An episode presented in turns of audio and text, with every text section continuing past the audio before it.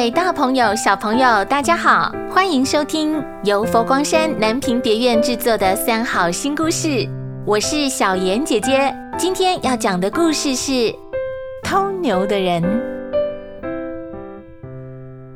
在遥远的地方有一个村子，这天村子里有三个人偷偷聚集在一起，去偷别人家的牛。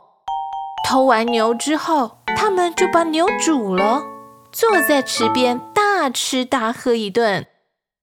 吃到一半的时候，牛的主人到处找偷牛的人。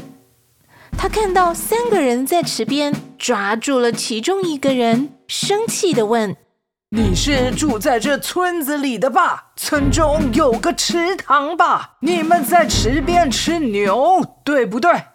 池塘边还有棵树，你们是在村子东边偷的牛吧？时间正好是中午，我说的对不对？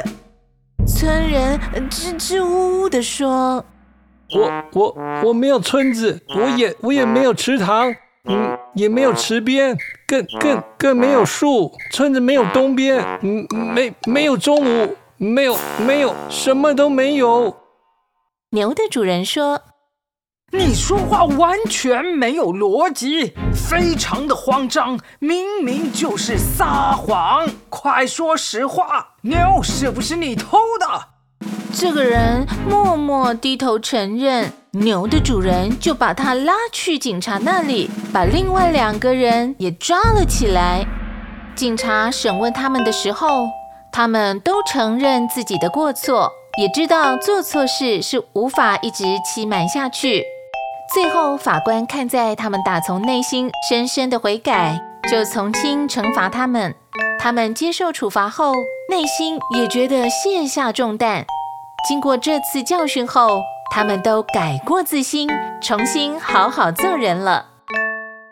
各位小朋友，想想看。我们犯错的时候，是不是也会想要欺瞒过去，想要假造理由，把过错隐藏起来，不肯认错？但是最终还是掩盖不了。就像故事里面那些偷牛的人，是无法欺骗抵赖。小朋友们要记得，只有勇于承认自己的过失，才能从中汲取经验和教训，将错误转化为成长的力量哦。今天的故事《偷牛的人》取材自《百喻经》，各位好朋友要记得每个星期六晚上七点按时收听《三好新故事》，我们下次见喽。